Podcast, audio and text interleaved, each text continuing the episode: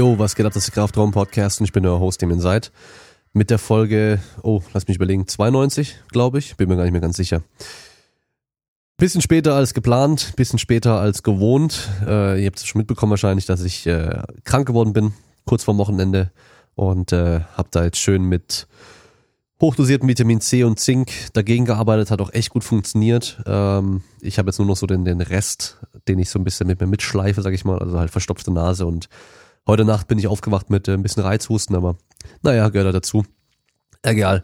Wer neu dabei ist, äh, ihr könnt den Podcast unterstützen auf patreon.com slash Kraftraum. Da gibt's für die Supporter hin und wieder auch mal ein paar exklusive Inhalte. Und wenn es Neuigkeiten und News gibt, dann gibt's die dort auf jeden Fall immer zuerst in der Regel dann auch, also vor allem jetzt in Zukunft, gibt es dann dort auch die Möglichkeit, Fragen zu stellen für die QAs, die auf jeden Fall beantwortet werden und immer als erstes beantwortet werden, weil mittlerweile ich bei diesen ganzen QAs nicht mehr alle Fragen beantworte. Einerseits ähm, liegt es daran, dass ich viele Sachen schon beantwortet habe und es dann einfach ähm, von den Zuhörern so ein bisschen faul ist, wenn man da nicht vorher einfach mal nachguckt, ob es schon irgendwo drin gab. Ich meine, klar, es gibt jetzt schon echt viele Folgen, aber man kann einfach Kraftraum-Podcast und halt den Suchbegriff noch mit dazu eingeben oder halt Damon Seid in einem Wort und dann zum Beispiel Smolov war jetzt heute mit dabei, ähm, Vor- und Nachteile von Smolov, aber es wurde halt echt schon behandelt. Und dann findet man dann auch Sachen und dann kann man sie sich anhören. Und welche Fragen ich auch nicht mehr, nicht mehr beantworten werde, ist halt sowas wie ähm, einfach nur Deload Fragezeichen oder ähm, Kreuzgriff, Fragezeichen. Also solche Sachen. Das ist einfach nur faul. Ja, stell eine richtige Frage, dann kann ich die auch beantworten. Ähm, ich nehme mir auch die Zeit und ist einfach nur frech, wenn man da sich jetzt so selber überhaupt keine Gedanken macht und keine Zeit nimmt, äh, aber dann erwartet, dass die Fragen beantwortet werden. Genau, so. Ähm, genau, ihr könnt auch noch unterstützen, indem ihr bei äh, Asparrel, wenn ihr euch eine schicke Hose gönnen wollt, mit der man auch äh, Kniebeugen machen kann, mit der man auch Saldos machen kann, ohne dass sie reißen, die auch äh, passt, wenn man dicke Oberschenkel hat und eine schmale Taille hat. Da kann man sich eine kaufen und dann mit dem Code Kraftraum 10% sparen und dadurch auch den Kraftraum-Podcast unterstützen. Und wir fangen jetzt direkt an mit dem QA. Frage Nummer eins: Willst du nächstes Jahr in der 105 Kilo Klasse starten? Also es geht um Powerlifting, geht um meinen letzten Wettkampf, da bin ich bis 90 Kilo gestartet und musste noch ein bisschen abnehmen. Meine Leistung wahrscheinlich auch dadurch ein bisschen verschlechtert, aber ja, ich werde höchstwahrscheinlich nächstes Jahr in der 105 Kilo Klasse starten, weil ich einfach keinen Bock mehr habe, Gewicht zu machen und ähm, ich auch eigentlich Gewicht zunehmen soll und muss, um mehr Leistung zu bringen, weil ich mit 1,90 einfach viel zu groß bin für die 90 Kilo Klasse. Ähm, auch wenn meine Leistung jetzt nicht äh, absolut schlecht war oder sowas im Verhältnis zum Starterfeld. Ich war, glaube ich, Platz 12 von 34 oder 36 Leuten. Also es ist okay, aber ähm, wenn man halt bessere Leistung bringen will, dann muss man einfach entsprechend eine Größe auch was wiegen. Einfach damit genug Muskelmasse da ist, um Gewicht auch bewegen zu können. Und da bin ich halt mit äh, knapp über 90 Kilo einfach zu leicht bei 1,90 Meter. Ja, und mein Plan war ja auch jetzt dann über den äh, Winter mal eine wirkliche Massephase zu machen, einfach mal halt Muskelmasse aufzubauen, wirklich mal gezielt dran zu arbeiten, schwerer zu werden, Qualität aufzubauen, Muskelmasse aufzubauen, vor allem auch im Oberkörper. Und dann werde ich auch höchstwahrscheinlich auch zu schwer sein, um halt noch die 90er zu schaffen.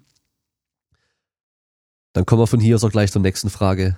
Äh, ich hoffe übrigens, dass meine Stimme einigermaßen okay klingt. Meine Nase ist leider voll verstopft, aber gut, so ist es halt. Wie gehst du mit deinem Ergebnis beim Insanity Meet um? Also, wenn ihr die letzte Folge gehört habt, ihr wisst ja, ich habe beim Bankdrücken ziemlich abgekackt, habe nur den Opener geschafft, den ersten Versuch und habe halt mein Ziel, die 600 Kilo total, leider nicht erreicht. Aber ähm, es ist eigentlich ja sowas von scheißegal. Also dieses Ziel mit den 600 total ist eigentlich total irrelevant, unwichtig, unnötig und es hat für mich nur einen Wert, weil ich mir halt persönlich, also weil ich dem persönlich einfach so einen Wert gebe. Und für jeden anderen, auch für jeden, der mit Powerlifting nichts, nichts am Hut hat, ist es komplett so, äh, okay, schön 600, keine Ahnung, egal. Also von daher, es ist eigentlich echt egal. Und ähm, es ist auch generell eigentlich immer so. Die ganzen Sachen, die man so macht, die haben ja nur diesen Wert, die man eben selbst eigentlich auch so gibt, also den Sachen. Und äh, dadurch auch nur eine Wichtigkeit für dich persönlich, für andere Leute zum Beispiel gar nicht. Und ähm, ich denke nur zurück an meine Tricking-Zeit, da habe ich immer gesagt zu meinem Kumpel und er halt auch, boah, ich könnte mir nicht vorstellen, ich kann mir nicht, also ich werde mein Leben lang Tricking machen, ich kann mir nie vorstellen, damit aufzuhören. Und äh, jetzt mache ich kein Tricking mehr aktiv und äh, ich vermisse es nicht. Oder was heißt, ich vermisse es nicht, ich habe manchmal schon Bock drauf, aber ist nicht so, dass ich denke, so mir fehlt irgendwie was, weil ich habe mich einfach verändert und es hat jetzt einfach keine Wichtigkeit mehr bei mir, keinen so einen hohen Wert mehr. Und so ist es halt hier wahrscheinlich dann auch irgendwann. Also klar, ich bin äh, genervt, dass ich die nicht geschafft habe. Das ist auch richtig so. Man sollte dann auch, wenn man sich ein Ziel setzt und das nicht erreicht, sollte man auch angepisst sein, weil ja, sonst war das Ziel auch irgendwie unnötig. Aber ich weiß halt, dass ich gut trainiert habe. Ich weiß, dass ich ähm, so gut wie alles gemacht habe, was in meiner Macht stand, um das zu erreichen, mit meinen gegebenen Umständen und äh, Voraussetzungen. Dann nochmal Danke an meine Freundin, die mir das ermöglicht hat, so viel zu trainieren in der Zeit ähm, und sich um den Kleinen gekümmert hat. Aber das Ergebnis am Schluss war einfach nicht das, was ich erwartet habe. Aber ja, es war halt, ist halt einfach so und es ist auch nicht schlimm. Ähm, es gibt ja auch dieses Sprichwort, hört man oft von den Kampfsportlern, entweder du gewinnst oder du lernst. Und in dem Fall habe ich auch wieder gelernt und ich zwar, und zwar, ich weiß jetzt halt, was ich in der Vorbereitung beim nächsten Mal anders machen werde, vor allem beim Bankdrücken. Kniebeugen lief ja sehr geil und ähm, auch Kreuzheben weiß ich jetzt, was ich ähm, fokussiert mehr trainieren muss. So, es gab eine kurze Unterbrechung, ich wurde gerade angerufen und ich gehe eigentlich nie ans Handy ran, aber ich erwarte einen Anruf von den Servicetechnikern von Unity Media, die mir mein Internet anschließen in der Halle, in der ich jetzt dann bald mein Gym oder morgen mein Gym äh, reinpacken werde.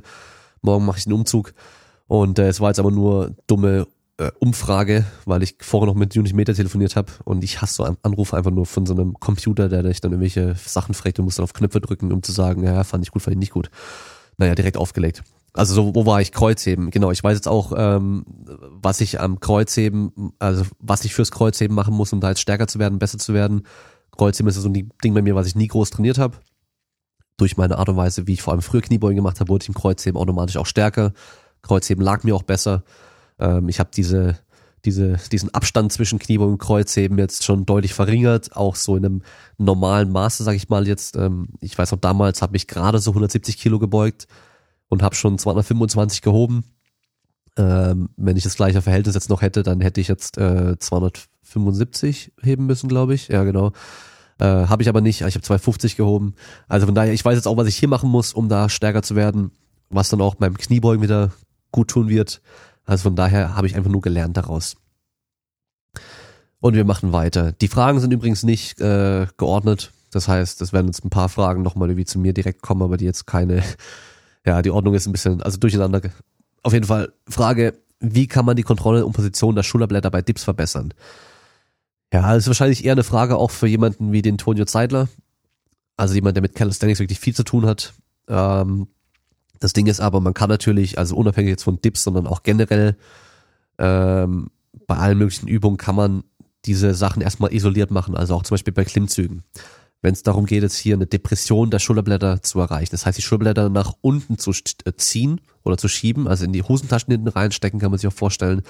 Da kann man das machen bei Dips zum Beispiel, indem man einfach in den Stütz geht und seine Schultern von den Ohren wegdrückt, also die sich hochschiebt, ohne den Ellenbogen zu bewegen. Also einfach bei gestreckten Armen isoliert diese Sache erstmal zu machen. Bei Klimmzügen genau das gleiche. Das heißt, man hängt sich die Klimmzugstange, lässt die Arme gestreckt und zieht sich dabei dann hoch. Das heißt, die Schulterblätter werden nur nach unten wandern, die Schultern gehen runter.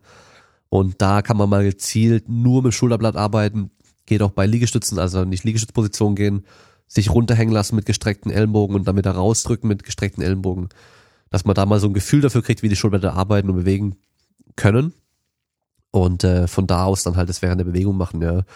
Und da kann es natürlich auch für den Anfang helfen, erstmal einen kleineren Bewegungsradius zu machen. Das heißt nicht in der, im Dip zum Beispiel voll runter zu gehen, dass es dir die Schulterblätter wieder voll in den Ohren hochschiebt und äh, deine Ellenbogen rausgehen und so weiter, sondern so weit wie du es nur kontrollieren und halten kannst und von da aus wieder hochgehen und dich dann Stück für Stück runter zu arbeiten. Ja, wer dann Calisthenics im Wettkampf macht, der muss ja mit dem Oberarm nur zu Parallelen kommen. Das heißt, der Bewegungsradius ist auch gar nicht so groß. Muss man auch noch dazu sagen, dass die meisten Menschen in den Schultern in der Extension, also den Arm nach hinten führen, hinter den Körper, gar nicht so beweglich sind, aber bei Dips extrem weit runtergehen wollen und sich da halt dann einfach irgendwo anders Beweglichkeit holen müssen. In den Schulterblätter halt eben voll kippen, indem die Brustwirbelsäule voll einrundet und äh, die Schulter nach vorne wandert. Also einfach Sachen, die halt nicht so geil sind. Das heißt, ein Dip wird bei den meisten nicht ultra tief gehen können, ohne dass die Schulterposition verliert. Also das nur nochmal so als Tipp nebenbei. Wir machen weiter mit der vierten Frage und zwar, wie sinnvoll sind Sportmassagen? Das kann direkt äh, zur zweiten Frage anknüpfen mit dem, wie zufrieden ich mit meinem, oder wie ich mit dem Ergebnis zu meinem Insanity Meet umgehe. Und zwar den Sinn oder die Sinnhaftigkeit äh, geben wir einer Sache. Es gibt nicht ähm, pauschal oder ultimativ einen Sinn für irgendeine Sache. Eine Sportmassage kann für dich voll sinnvoll sein und für mich total unnötig. Es kommt einfach drauf an. Also deswegen kann ich dir jetzt hier auch nicht sagen, okay, ist sinnvoll oder ist nicht sinnvoll. Wenn du das Gefühl hast, eine Sportmassage bringt dir was, du fühlst dich danach besser, dann mach sie. Wenn du aber das Gefühl hast, hey, es tut nur weh während der Sportmassage und äh, danach fühle ich mich nicht besser, dann lass es weg, weil dann hat es auch keinen Sinn in dem Fall. Also die Frage, was wäre denn sinnvoll für dich, was dir erreicht? Also wenn es dir darum geht, irgendwelches Bindegewebe zu lösen oder Muskelverspannung zu reduzieren, wobei das würde sogar noch gehen, ähm, oder halt irgendwas anderes zu machen, was halt de facto einfach nicht passiert bei einer, bei einer Massage, dann ist es nicht sinnvoll. Aber wenn es dir darum geht, dich zu entspannen, dich mental irgendwie auch besser zu fühlen und so weiter, dann kannst du es gut mach gerne machen, weil den Effekt hat es nämlich meistens auch bei den Leuten. Es geht weiter mit einer Frage zum Insanity Meet und zwar, was sagst du zur Leistung von Leonidas Arcona beim Insanity Meet? Also, den habt ihr vielleicht gesehen bei den 105 Kilo plus, also bei den Schwergewichten. Hat letztes Jahr auch schon mitgemacht, äh, ist jetzt glaube ich 21 Jahre alt und knapp 140 Kilo der Leonidas, also ein, ein Viech einfach nur, ein richtiger Brocken, wobei der Brocken war auch dabei beim Wettkampf, also kann ich nicht sagen der Brocken, aber einfach ein, ein Schrank der Typ. Ähm, ja, ist natürlich scheiße stark. Ähm, es sind ein paar Sachen vorgefallen, die hätten, die hätten sein müssen. Und zwar die erste Kniebeuge war ja ungültig wegen der Tiefe und da ist ja bei ihm so das Ding, dass er halt im Training oftmals, wenn man schon mal bei Instagram oder so schaut, einfach auch nicht auf Tiefe beugt und das ist halt einfach blöd.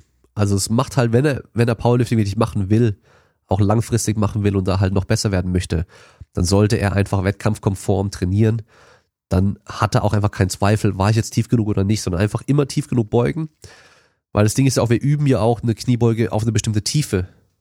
Das heißt, wir werden auch stärker genau in diesem Bereich, dann wenn wir es genauso trainieren. Für mich persönlich zum Beispiel schwerer, eine Kniebeuge nicht ganz so tief zu machen, wie ich sie sonst immer mache. Also wenn ich ein bisschen weiter oben stoppen muss und umkehren muss, dann ist es für mich schwerer, weil ich halt den Bereich einfach oder diesen Umkehrpunkt halt nicht trainiert habe und nicht geübt habe. Ja, klar, zweite und dritte Beuge waren dann sehr stark bei ihm. 360 in der dritten, glaube ich. Ähm, Bankdrücken war auch gut. Ich denke mal, da geht vielleicht technisch auch noch ein bisschen was. Gerade noch mit der Brücke und mit der Spannung könnte man bestimmt noch was machen bei ihm. Äh, die Steigerung vom zweiten zum dritten war nicht allzu groß, aber war trotzdem zu groß. Hat er dann nicht mehr gepackt, aber da hat man schon beim zweiten gesehen, er musste oben raus schon ein bisschen kämpfen, weil er auch recht eng greift und einfach dann der Trizeps halt irgendwie, ja, schon nochmal ein bisschen härter arbeiten muss am Schluss. Oder halt einfach der halt oftmals dann die Schwachstelle dann ist.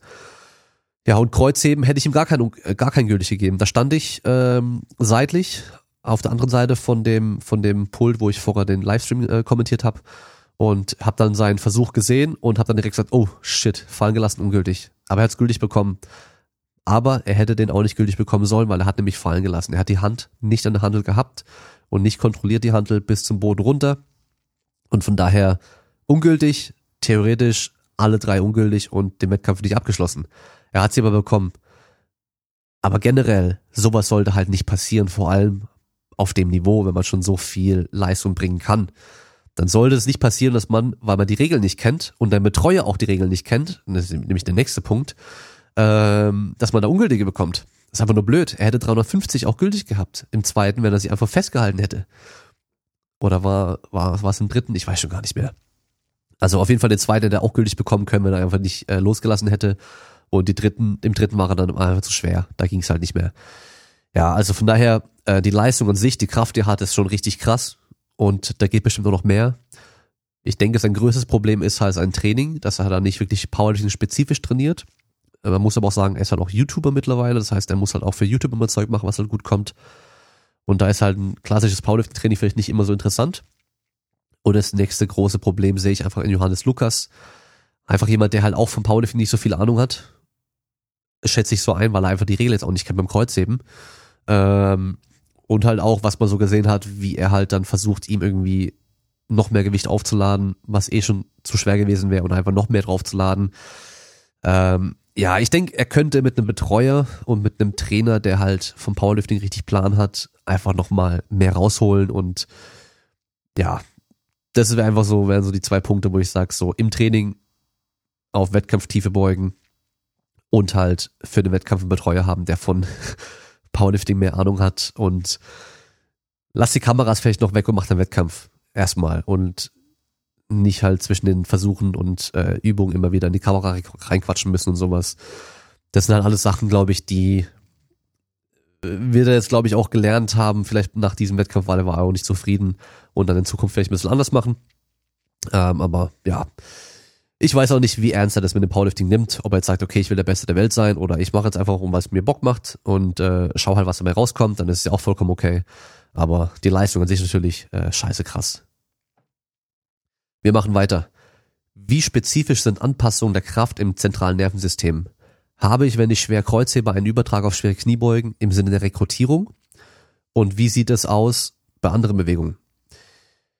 Also ich würde hier jetzt gar nicht mal nur die Rekrutierung mir angucken, Frequenzierung, Synchronisierung, die ganzen Kram, also diese äh, neuromuskuläre Ansteuerung, sondern einfach nur mal die Bewegung an sich.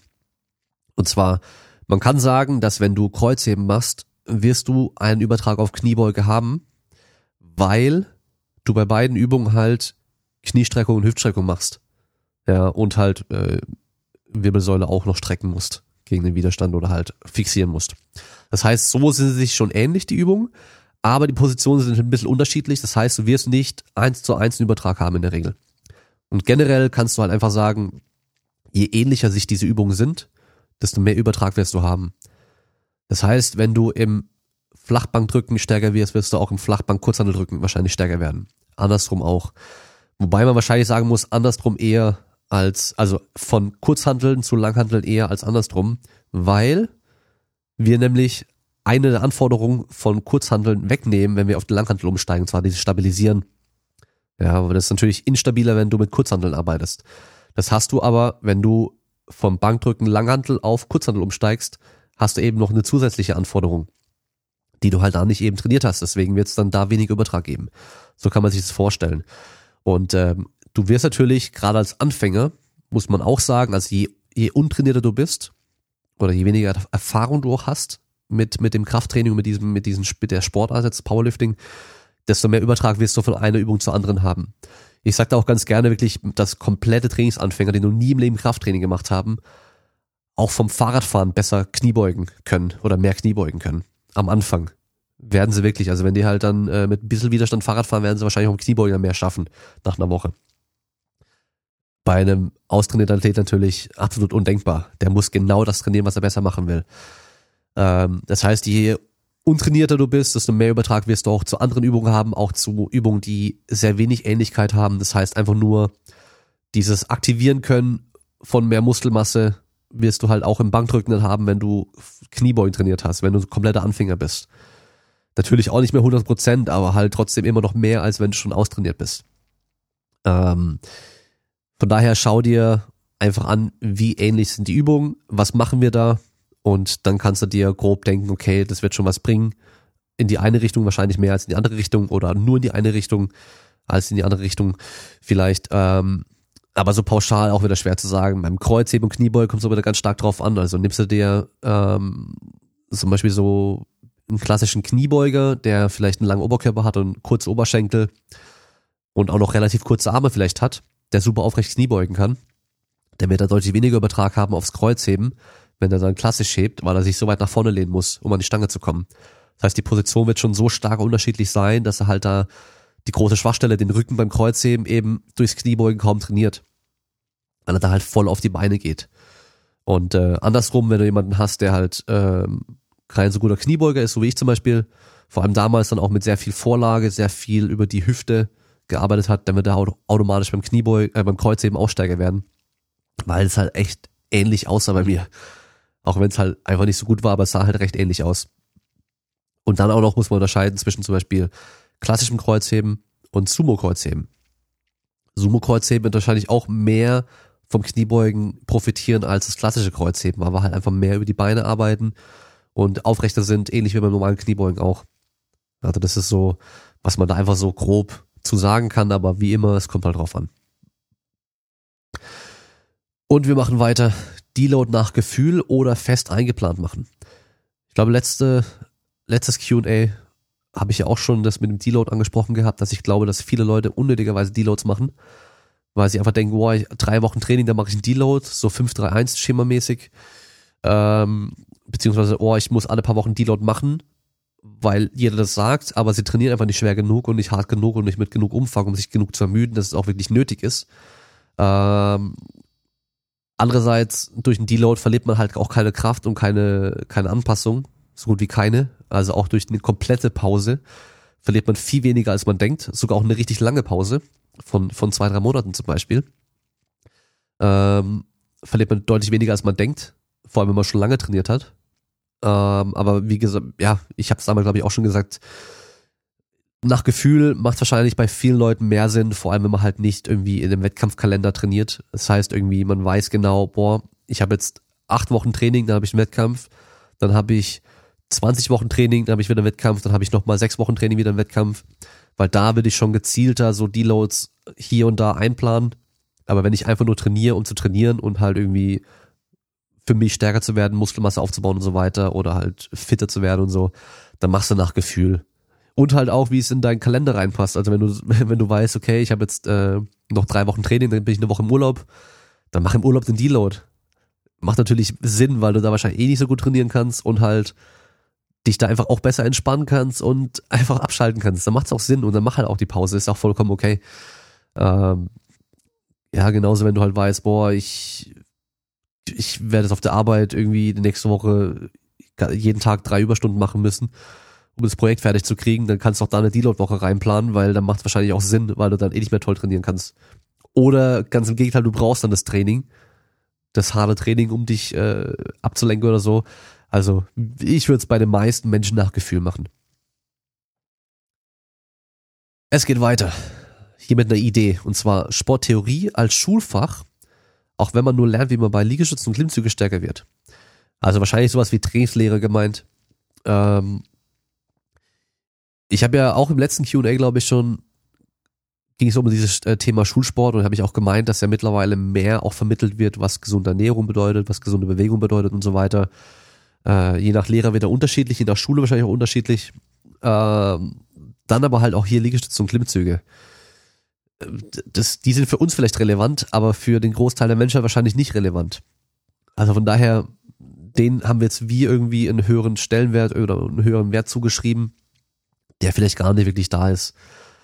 Ähm, ich glaube, man braucht in der Schule kein Fach, um den Kindern oder den Schülern beizubringen, hey, wenn du was machst und das regelmäßig machst, wirst du besser darin. Das äh, sollte eigentlich sowieso klar sein. Aber ich denke halt im normalen Schulsport sollte schon irgendwie vermittelt werden, eben was Training bedeutet, was nötig ist für ein erfolgreiches Training. Also sowas wie die fünf Säulen des sportlichen Erfolgs, das könnte man gut in, in die Schule reinpacken. Natürlich dann noch ein bisschen ausführlicher, vielleicht auch mit ein bisschen mehr praktikablen Beispielen und, und Tipps, ja, mit ähm, auch projektbezogen vielleicht. Das heißt, man macht einen Monat äh, Ernährung zum Beispiel, dann macht man einen Monat Erholung, einen Monat macht man Training, einen Monat macht man äh, was war es noch? Ja gut, die anderen Sachen gehören damit dazu. Aber dass man halt so projektbezogenes macht, dass die äh, Kids dann wirklich gezielt an einer Sache auch arbeiten und auch so, dass man das messen kann. Ja, dass sie auch merken, so, hey, da tut sich was, wenn ich das so mache. Ist natürlich schwer, weil man halt äh, im Schulsport meistens nur ein oder zweimal die Woche da irgendwie mit den Kindern zu tun hat und sonst halt auch keine Kontrolle drüber hat, was die halt machen, aber man kann es ja probieren. Es ist natürlich schwer. Also von daher irgendwie so ein Fach, wo man den Kindern halt beibringt, was es heißt zu trainieren und erfolgreich zu trainieren und auch sich gesund zu ernähren und so weiter, macht natürlich Sinn. Aber ob man da so ein spezielles Fach Sporttheorie braucht, weiß ich nicht. Und es geht weiter. Wenn du nur noch eine Übung machen dürftest, welche wäre das und warum? Boah, ist natürlich äh, eine schwere Frage, weil es kommt immer drauf an, worauf man halt Bock hat. Also ich denke, ich würde wahrscheinlich eher irgendeine Kreuzhebe-Variante wählen statt Kniebeugen, dass man einfach halt noch ein Gewicht in der Hand hält, weil das halt echt nochmal einfach ein bisschen, das macht einfach einen Unterschied nochmal. das Gewicht wirklich in der Hand halten zu müssen. Und dann würde ich wahrscheinlich irgendwie Trapper, Kreuzheben von einem Defizit machen. Das heißt, etwas erhöht stehen, dass man tiefer runter muss und damit der Trapper, dass man halt dann auch so ein bisschen eine Mischung hat aus Kniebeugen, Kreuzheben von der Position her und halt auch schön viel Gewicht bewegen kann. Sonst wäre es natürlich eigentlich cool, irgendwie Clean and Jerk zu machen, also umsetzen und stoßen als Übung, wenn man es halt kann, weil man da ja irgendwie auch alles drin hat. Also kommt immer drauf an, für was man halt trainiert. Ja, also das ist immer so das äh, größte Ding, aber wahrscheinlich eine von den beiden Übungen würde ich wählen. Und äh, eigentlich wäre es gar nicht schlecht, äh, Stoßen zu machen, weil dann hätte ich nochmal eine Sache, die ich halt üben könnte und üben müsste auch. Also nochmal so ein bisschen motivierender wahrscheinlich, als äh, einfach nur eine einfache Übung zu wählen, die man halt schon tausendmal gemacht hat und die halt einfach weitermachen. Es geht weiter. Kann man mit unilateralen Übungen gleiche Ergebnisse erzielen wie mit bilateralen? Also ich äh, gehe mal davon aus, du meinst damit einarmig oder einbeinig, also wahrscheinlich ähm, so Bulgarian Split Squats im Vergleich zu Kniebeugen. Und dann halt, ob man damit genauso viel Muskelmasse und Kraft aufbauen kann. Also für die Muskelmasse ist es wahrscheinlich sogar besser, solche Übungen zu machen, weil wir halt das eine Bein einfach besser ausbelasten können, als wenn wir mit beiden gleichzeitig arbeiten. Ähm, unilateral ist zum Beispiel ja auch Kurzhandelbankdrücken, weil wir halt in jeder Hand ein eigenes Gewicht halten und halt den Arm nochmal einzeln kontrollieren müssen. Also isolateral wäre dann wirklich nur ein Arm zu trainieren auf, äh, auf einmal, sag ich mal. Ähm, was du halt wahrscheinlich meinst hier. Wenn wir uns jetzt ähm, die Kraft anschauen, dann kann man das so nicht sagen, weil wir Kraft an sich ja gar nicht wirklich messen können. Also Kraft von, einer Muskel, von einem Muskel zum Beispiel können wir so nicht einfach messen, sondern wir können nur schauen, wie viel Kraft wir in einer bestimmten Übung generieren können. Und da ist ja dann schon der Unterschied, ob wir halt sagen, okay, ich bin jetzt stärker, weil ich in dem Bulgarian Split Squats mehr Gewicht bewegen kann, oder ich bin jetzt stärker, weil ich in der Kniebeuge mehr Gewicht bewegen kann. Da ist ja die Frage, wenn man halt beide Übungen miteinander vergleicht, welches ist jetzt davon irgendwie ausschlaggebender? Und da kommt es halt eben drauf an, was du machen willst. Also wenn du Powerlifter sein willst, oder Gewichtheber, dann sind wahrscheinlich die bilateralen Übungen einfach wichtiger für dich, weil du halt dann den Sport auch bilateral machst. Aber wenn du einfach nur so für dich trainierst, dann kannst du auch genauso gut mit unilateralen Übungen arbeiten. Und ähm, habe ich ja auch schon ein paar Mal im Podcast gesagt, bei einigen Leuten, und zum Beispiel auch wenn es um Bodybuilding gehen würde, da würde ich wahrscheinlich sogar mehr einbeinige Übungen machen als beidbeinige Übungen. Weil wir einfach nicht so viel Gewicht aufladen müssen auf den Rücken, weil wir das Bein einzeln halt stärker ausbelasten können. Also wir haben auch so ein bilaterales Defizit, heißt das. Das heißt, wenn ich ähm, in der Beinpresse sitze und mit beiden Beinen gleichzeitig 500 Kilo bewegen kann, dann schaffe ich in der Regel mit einem Bein einzeln mehr als 250. Weil wir halt einfach 100% der Ansteuerung oder Konzentration oder Fokus, nenn's wie du willst, auf dieses eine Bein richten können und halt diese Muskulatur dann da noch besser aktivieren können. Das heißt, ich kann mit einem Bein mehr Kraft generieren, als wenn ich es beidbeinig mache und dann halt nur das eine Bein theoretisch messen würde. Ist natürlich auch wieder Trainingssache. Also dieses bilaterale Defizit wird bei Gewichthebern zum Beispiel und bei Leuten, die zum Beispiel rudern, die halt auch immer beidbeinig Kraft generieren, deutlich geringer ausfallen, teilweise sogar eher andersrum ins Negative gehen, dass die halt einbeinig dann schlechter Kraft generieren können, weil sie es halt einfach nie geübt haben. Und bei zum Beispiel Fahrradfahrern und äh, Sprintern und äh, Weit- und Hochspringern und sowas, die halt alles einbeinig immer machen, da ist der Unterschied sogar noch größer. Das heißt, sie können dann, ja, also ich werfe mal irgendwelche Zahlen in den Raum, die wahrscheinlich äh, einfach, die sind einfach nur ausgedacht jetzt, aber gehen wir davon aus, dass halt irgendwie ein, äh, ein Sprinter 200 Kilo Tiefkniebeuge einmal schafft oder machen wir Beinpresse, er schafft 200 Kilo einmal mit beiden Beinen und schafft dann mit einem Bein jeweils 150 Kilo vielleicht. Das heißt, da hat er so ein, wirklich so ein Riesendefizit, wenn es um Beidbeine geht, weil er halt einfach das auch nie trainiert. Und wir machen weiter. Wie nach einem Powerlifting-Wettkampf wieder ins Training einsteigen. Also am besten nicht so wie ich, dass ihr nach Hause kommt und äh, erstmal ein bisschen Erholung braucht und dann direkt krank werdet. oh, und deswegen dann schon mal ja jetzt über eine Woche nicht trainiert habt. Nee, also vom Prinzip her kannst du ganz normal wieder einsteigen, je nachdem, wie dein Plan halt aussieht, äh, ob du wieder einen Wettkampf anstehen hast in kurzer Zeit, ob du eine lange Off-Season machst, je nachdem, wie dein Training davor aussah. Das sind alles Faktoren, die mit reinspielen.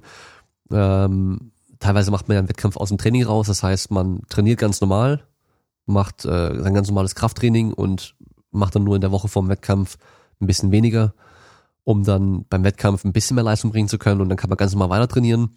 Oder man macht halt eine richtige Vorbereitung mit einem richtigen Peaking und Tapering. Das heißt, dass wir über Wochen hinweg die Intensität erhöhen und den Trainingsumfang langsam reduzieren und dann so zwei, drei Wochen vorm Wettkampf wirklich komplett runterfahren mit dem Training, mit dem Trainingsumfang, dass wir halt ähm, diesen Taper drin haben und dadurch halt uns maximal erholen, maximal fit sind, maximale äh, Leistung bringen können.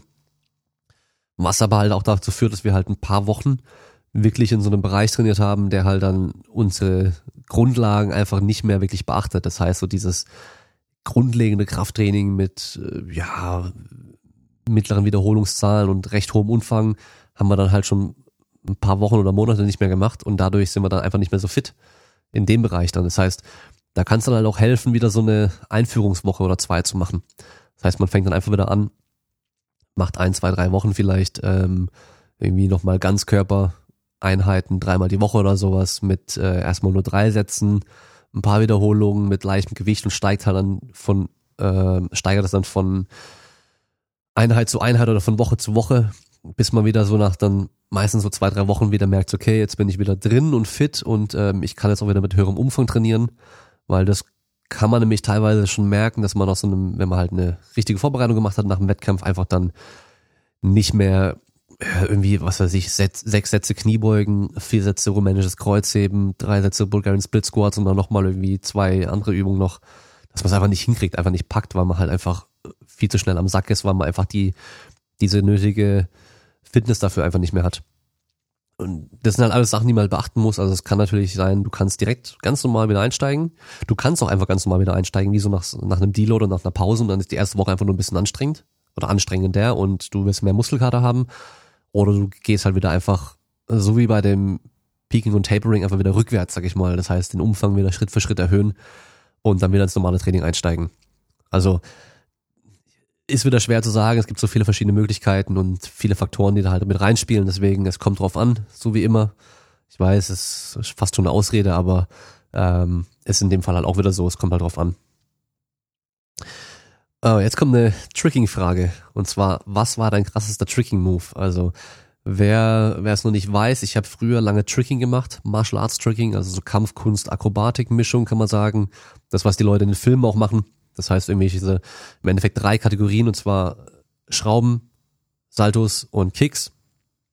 Und äh, in der Regel alles kombiniert, also alles gleichzeitig irgendwie. Also man macht einen Salto mit Schraube und Kick am besten und davon dann mehrere hintereinander in einem, in einem Combo. Ähm, ich, ich bin ja so einer Tricking-Zeit aufgewachsen, so ganz am Anfang. In Deutschland auf jeden Fall so die Anfangszeit, äh, weltweit, äh, paar Jahre lief es dann schon so, aber da war die, das Niveau war noch sehr niedrig im Vergleich zu dem, was heute gemacht wird. Das heißt, ich bin auch so aufgewachsen mit ähm, irgendwelchen Barrieren, sag ich mal, oder halt irgendwelchen, ja, wie soll man sagen, so, so, so Sachen, die halt unerreichbar sind, die heute, heutzutage halt im Combo gemacht werden. Also es ist einfach wirklich unglaublich, was sich da entwickelt hat. Ähm, aber so eine Geschichte wie so ein Double Cork zum Beispiel war halt damals ultra, also unvorstellbar, dass man das einfach mal so machen kann und es halt jeder auch schafft oder so.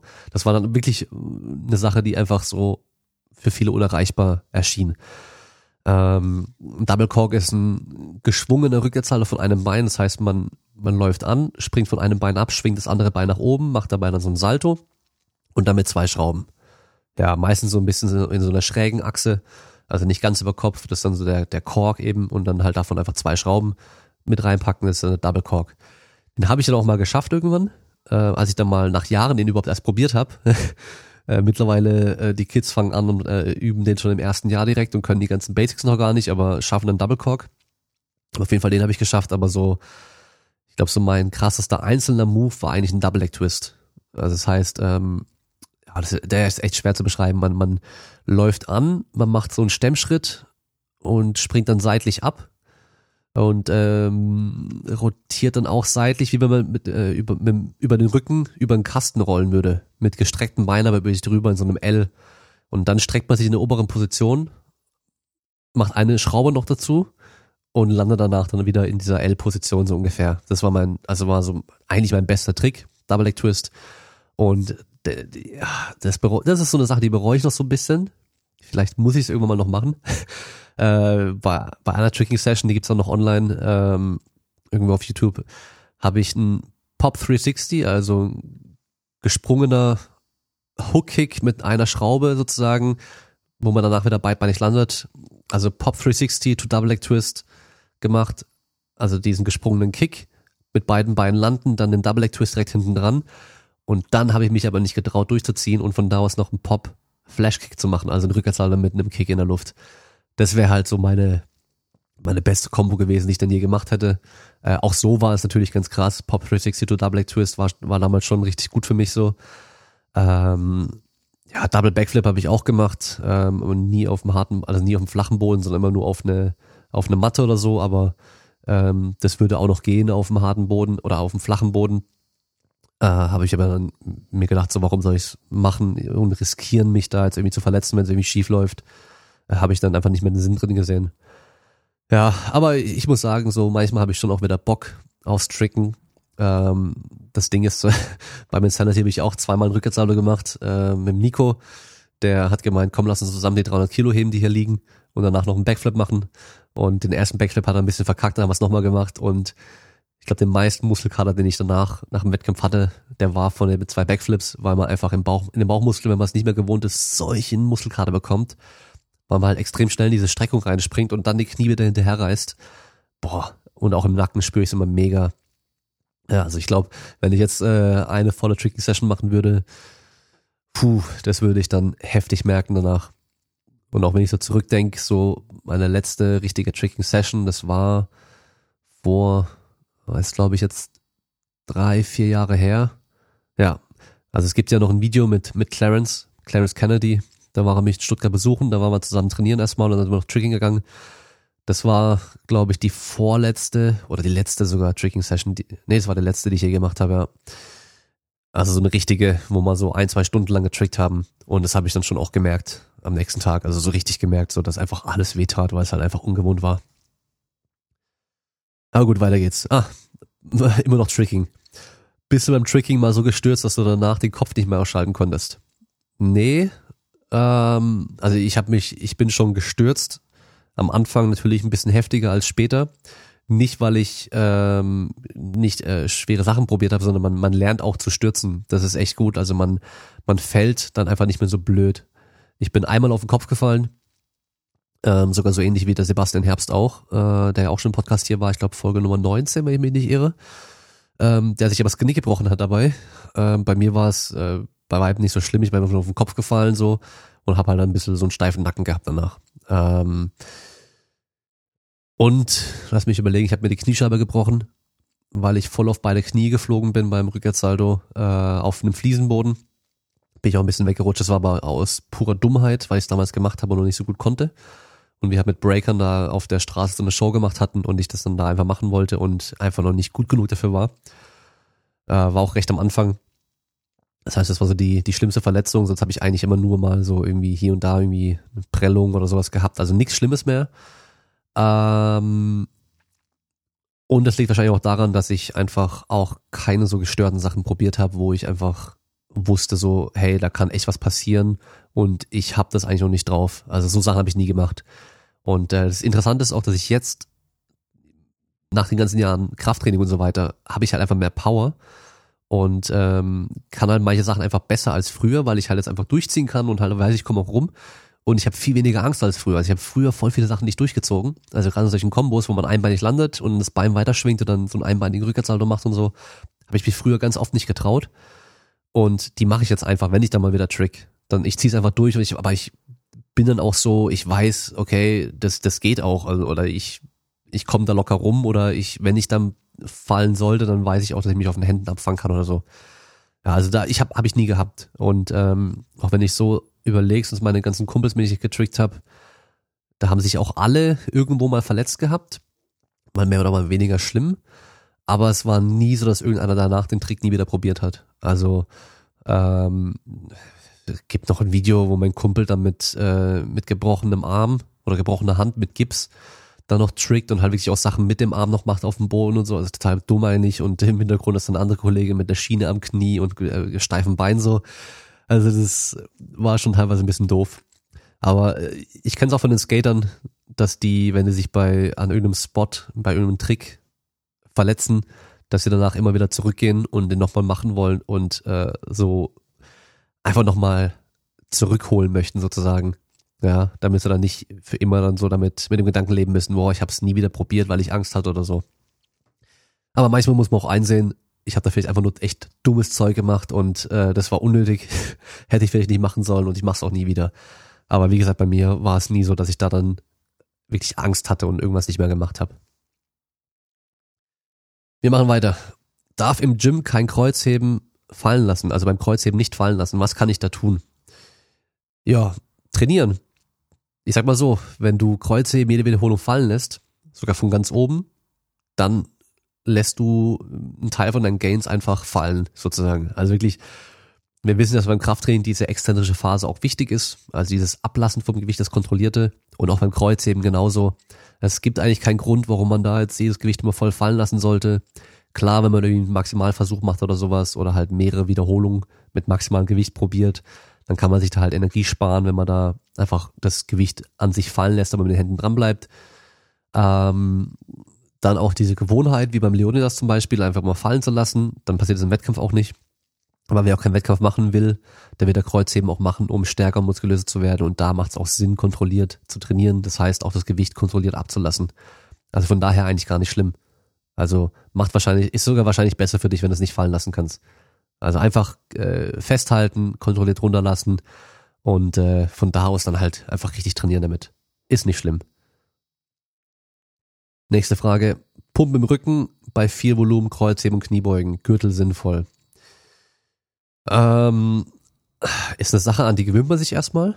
Und dann muss man aber auch schauen, warum kriegst du im Rücken, im unteren Rücken vor allem so einen starken Pump. Da denke ich dann gleich, dass du wahrscheinlich da auch viel Bewegung irgendwie hast. Also, dass dein Rücken halt rund wird und du den wieder streckst danach so. Weil wenn du den einfach nur statisch hältst, dann sollte da auch nicht arg viel pumpen. Ja. Also von daher nochmal deine Technik irgendwie checken lassen oder selber mal filmen und dich anschauen dabei und gucken, okay, bewegt sich da arg was im Rücken? Wenn du halt jedes Mal runtergehst, dein Rücken wird rund und danach stehst du da auf und streckst den Rücken wieder, dann ist auch verständlich, warum du da einen Pump, äh, einen Pump bekommst. Und ähm, dann auch schauen, ob du halt einfach im Rumpf genug Spannung aufbaust oder einfach nur über den Rücken, über dieses Hohlkreuz dann arbeitest, was natürlich nicht so ganz gut ist, gerade für eine maximale Spannung. Und ähm, ja, du brauchst theoretisch keinen Gürtel. Also du kannst mit dem Gürtel natürlich noch mehr Spannung generieren und dadurch auch mehr Gewicht bewegen in der Regel.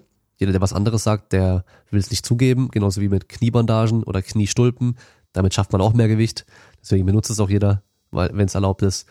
Ähm, ja, also ich würde mal Technik checken und dann Gürtel sinnvoll ist wieder die Frage, geht es da darum, einfach ein paar Kilo mehr bewegen zu können oder einfach nur zu trainieren. Und dann kannst du schauen, okay, ich finde, äh, wenn, wenn der Gürtel jetzt ein paar Euro kostet, ist mir egal, das ist okay, den kaufe ich mir einmal, dann habe ich einen und dann kann ich damit besser trainieren. Oder ich denke, ich kann, kann damit besser trainieren, dann ist es auch wieder vollkommen okay. Musst du für dich entscheiden. Und dann passend dazu Gürtelkauf. Anfangs einen günstigen Gürtel kaufen zum Testen oder direkt hohe Qualität und in Klammern SBD. Also zu dem SPD-Thema komme ich gleich. Ähm, du kannst natürlich erstmal einen günstigen kaufen und dann testen. Ich habe auch jahrelang mit so einem 30 Euro, 35 Euro Gürtel äh, trainiert. Man muss halt sagen, dass diese ganzen richtig billig Gürtel einfach nicht so gut sind. Also die haben in der Regel irgendwie nur eine Schicht Kunstleder drin und dann noch so eine, so eine Pappschicht irgendwie mit drin. Das heißt, der Gürtel wird immer steif und hart bleiben und sich auch nie gut anpassen. Und ähm, dann haben sich irgendwelche Nähte gelöst und so bei mir auf Dauer. Also du bekommst, wofür du auch bezahlst. Ist einfach so. Und ja, für die meisten reicht wahrscheinlich auch. Die brauchen keinen teuren Gürtel. Aber es gibt halt auch Gürtel, die nicht allzu viel kosten, die auch gut sind. Und für totale Anfänger empfehle ich wirklich diesen Gürtel von äh, Strength Shop, diesen, diesen Kunstledergürtel, weil der ist sehr schön weich das heißt, man hat nicht gleich immer so, vor allem wenn man ein bisschen mehr Körpergewicht hat, nicht gleich immer diese blauen Flecken überall vom Einklemmen und so und der passt sich direkt an den Körper an und so. Der leiert zwar auch mit der Zeit bei den Löchern so ein bisschen aus, aber ist alles nicht so schlimm. Ähm, der ist einfach angenehm zum Tragen. Den habe ich mir auch damals extra mal gekauft fürs Training, weil ich habe für den Wettkampf einen harten Gürtel gehabt. Der war auch da gut, aber für das tägliche Training wollte ich einfach einen angenehmeren, weicheren Gürtel haben. Und da war der auch okay. In die Breite, sag ich mal, dehnt das sich auch nicht wirklich aus. Das heißt, Spannung kannst du genauso generieren damit. Äh, mittlerweile haben die jetzt auch einen ganz schwarz mit schwarzem Logo, schwarzen Nähten, allem drum und dran. Ist wie mein Gürtel, den ich ja auch ab, äh, habe ich anfertigen lassen damals. Auch ganz schwarz, finde ich halt persönlich einfach schicker. Ähm, und dann kommen wir von da aus direkt zu diesem SPD-Thema oder auch Inza und die ganzen anderen Gürtel. Es gibt ein Video auf dem Kanal von Brandon Campbell Diamond oder Basement Brandon heißt aktuell bei Instagram. Ähm, das hat er gerepostet. Das gibt's auch original auf dem Kanal von Pioneer Fitness von denen habe ich meinen Gürtel. Und ähm, der Typ, der macht halt Gürtel von Hand aus Echtleder. Und der hat sich mal diese ganzen Top-Gürtel, die es halt äh, so gibt, genommen, die zerschnitten und geschaut, okay, was für Material ist da drin, wie sind die aufgebaut und so weiter. Man muss einfach sagen, dass diese meisten Gürtel, also zum Beispiel auch Insta, einfach nicht so gute Qualität sind. Der Insta-Gürtel ist genau das gleiche wie so ein 40-Euro-Gürtel. Der hat genauso eine Schicht Leder nur drin der andere hat vielleicht Kunstleder, aber der hat halt eine Schicht Leder und dann noch diese Schicht von diesem künstlichen Material, was halt niemals weich wird und sich nie an euren Körper anpassen wird. Das heißt, der Insergürtel ist am Anfang scheiße hart, der wird auch später noch scheiße hart sein. Ja, und dass man den dann irgendwie so kneten muss und sonst irgendwas, damit man den überhaupt erst tragen kann, ist halt auch einfach dumm, weil halt dieses Material einfach so scheiße hart ist. Meine Empfehlung, also für jeden, der jetzt nicht bei der IPF oder BVDK startet, ist, kauft euch einen Gürtel von Pioneer Fitness oder Best Bells, die kommen beide aus den USA. Die haben beide Gürtel, die rein aus Leder bestehen. Also wirklich die maximal dickste Schicht von Leder, die man bekommt, ist auch 6,5 Zentimeter. Äh, 6,5 Millimeter, sorry. Das heißt, ein 10 Millimeter Gürtel hat in der Regel eine Schicht von 6,5 oder 6 bis 7 Millimeter.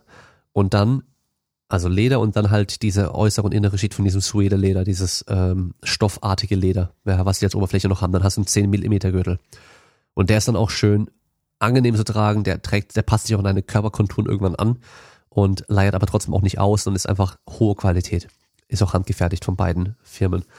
Ähm, 13 Millimeter Gürtel gibt's dann auch eben mit einer zweiten Schicht Leder noch mit drin und dann diesem Suede außen und innen. Und zum Beispiel bei Pioneer Fitness bekommt man aber auch einen reinen Ledergürtel ohne Suede außen und innen, der dann einfach nur zwei Schichten 6,5 Millimeter Leder ist verklebt und vernäht, auch ganz wichtig. Und das ist dann so der festeste und steifste Gürtel, den du kriegen kannst, der sich trotzdem noch an dich anpassen kann. Ja, braucht von uns wahrscheinlich keiner. Also ich habe einen 10 mm mit Suede außen und innen, das heißt eine Schicht von 6,5 mm Leder plus halt dieses stoffartige drumrum und äh, das Ding ist super geil, also kann ich nur empfehlen. Die haben jetzt mittlerweile auch diesen Pioneer Cut, das heißt man hat mehrere Löcher versetzt, das heißt man kann einfach nochmal feiner einstellen und ähm, zum Beispiel hat er halt auch einen SPD-Gürtel zerschnitten, hat gemeint, der Preis ist halt einfach so hoch durch die Marke, durch den Namen und auch diese Schnalle. Das ist auch sehr gut und auch genial gemacht, sagt er. Aber der Gürtel an sich ist keine mega krasse Qualität oder so. Und der hat halt genauso dieses äh, Problem wie diese ganzen anderen Gürtel auch. Also ich würde niemals für einen SPD-Gürtel 200 Euro ausgeben.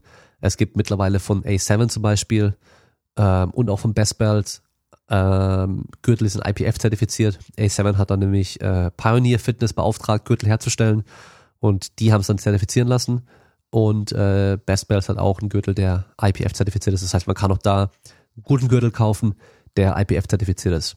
Also ich würde niemals Inzer oder SPD oder Warlander oder sonst irgendwas kaufen, sondern halt einfach direkt Best Bells oder Pioneer Fitness. Und das Geile bei denen ist halt auch, man kann es sich selber zusammenstellen lassen, wie man möchte, mit Farben, mit Farbe der Naht und so weiter. Man kann auch äh, besticken lassen mit äh, Bildern, mit Schrift. Man kann, wenn man Lederoberfläche hat, auch einbrennen lassen. Man kann so viele geile Sachen machen, dass man halt einen individuellen Gürtel hat. Zum Beispiel meiner ist außen komplett schwarz. Die Kanten sind komplett schwarz. Also wirklich alles schwarz und auch die Nähte und innen drin ist aber rot. Und äh, gefällt mir einfach sehr gut und weiß ich auch genau, okay, das ist mein Gürtel, wenn er da liegt, so. Ja, aber da kann man natürlich auch wieder viel Geld liegen lassen. Aber wie gesagt, ich würde für 200 Euro nicht ein SPD-Belt kaufen. Wir machen weiter.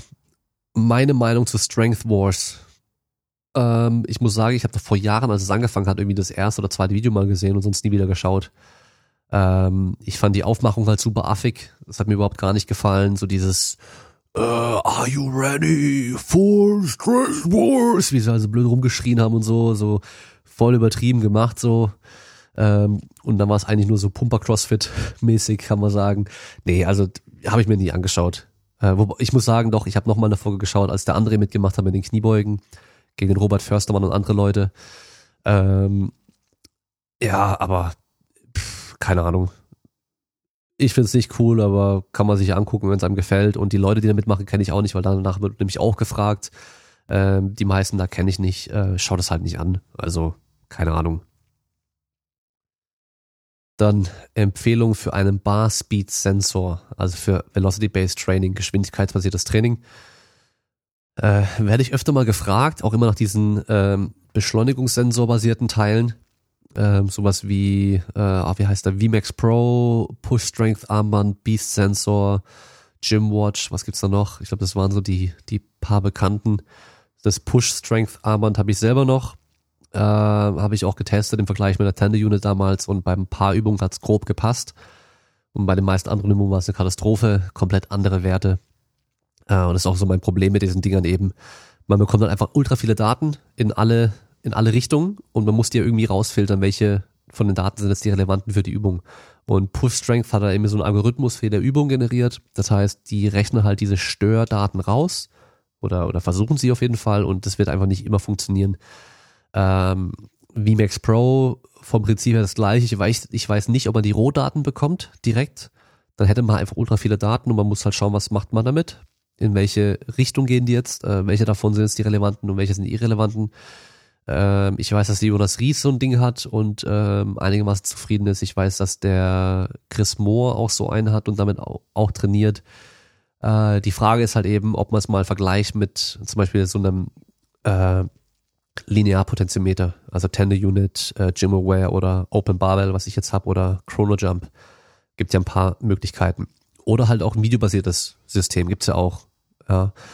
Oh, wie hieß denn das eine? Schon wieder vergessen. Ähm, aber egal, auf jeden Fall mal vergleichen und schauen, ob die Daten auch wirklich stimmen, die da ausgespuckt werden. Weil wenn da halt was anderes rauskommt und es auch vor allem, ich meine, es kommt ja auch wieder darauf an, ist es reliabel und valide das Wichtige ist ja gar nicht mal, ob die genaue Zahl jetzt richtig ist. Also ob da jetzt äh, 0,35 oder 0,45 angezeigt wird, ist eigentlich egal, solange diese Abweichung immer die gleiche bleibt. Also gehen wir davon aus, die echte Geschwindigkeit ist 0,35 Meter pro Sekunde. Und äh, irgendein anderes System zeigt es aber 0,45 Meter pro Sekunde.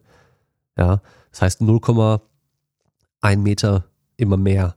Wenn es immer plus 0,1 Meter zeigt, ist es ja vollkommen okay, weil dann können wir nämlich einfach diese Unterschiede bei der Übung einfach zwischen den verschiedenen Wiederholungen können wir miteinander vergleichen. Wenn es jetzt aber heute plus 0,1 zeigt, nächste Woche zeigt es minus 0,1, dann mal plus 0,2, dann mal minus 0,05 oder so. Das heißt, die Abweichung ist immer unterschiedlich. Dann haben wir halt ein Problem, weil dann ist es überhaupt nicht mehr gut, um da irgendwas zu messen. Ja. Also von daher, die echte Zahl könnte uns theoretisch egal sein, außer wir wollen es im Vergleich mit anderen Systemen, dann muss es halt auch die richtige Zahl sein. Ähm, ja, deswegen ist halt mal die, die Frage so, okay, wie genau ist das Ding? Ich äh, weiß, dass VMAX Pro jetzt irgendwie auch ähm, benutzt wird, um ein paar Studien zu machen und dass die auch das validiert haben schon. Ich bin mir nicht ganz sicher oder validieren aktuell. Ähm, ich bleibe aber skeptisch bei diesem System also bei diesem Geschwindigkeitssensor, Beschleunigungssensor basierten System.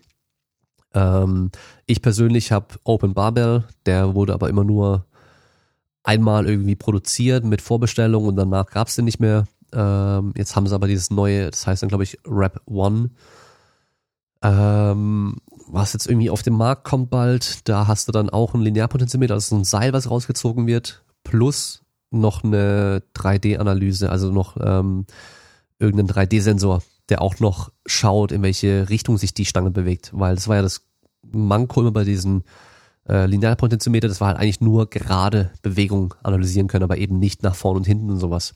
Und das soll es damit halt auch funktionieren. Also da bin ich mal gespannt, wie das funktionieren wird und äh, da muss man halt auch schauen. Und da muss man eben auch überhaupt erst schauen, okay, brauche ich so ein Ding überhaupt?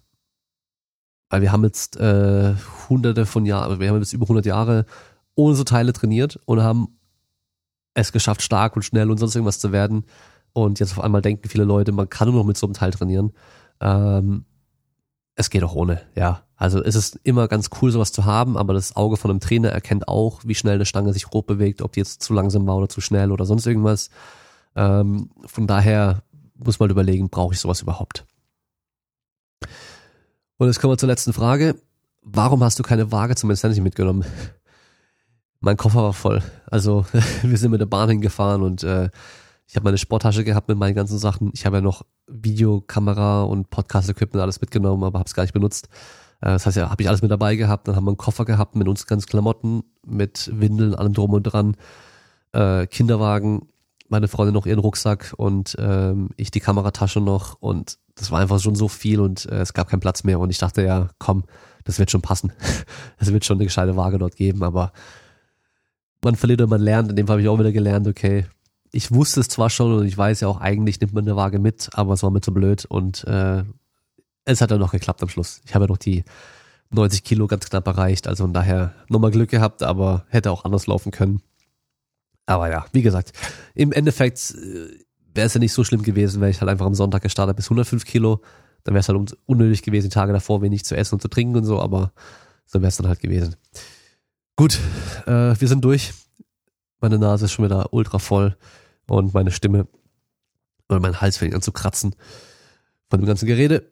Aber jetzt habt ihr eure Folge gehabt. Ich muss jetzt mal schauen, ob ich am Donnerstag wieder eine bringen kann oder äh, wie es aussieht. Und ich muss auch erstmal gucken mit Gästen jetzt, wie es aussieht in nächster Zeit, weil ich da jetzt gerade ähm, kleine Flaute habe, sag ich mal. Ähm, ein paar Kontakte oder ein paar Leute habe ich noch all im Kopf, aber man muss halt immer schauen, ob es auch klappt mit der Aufnahme.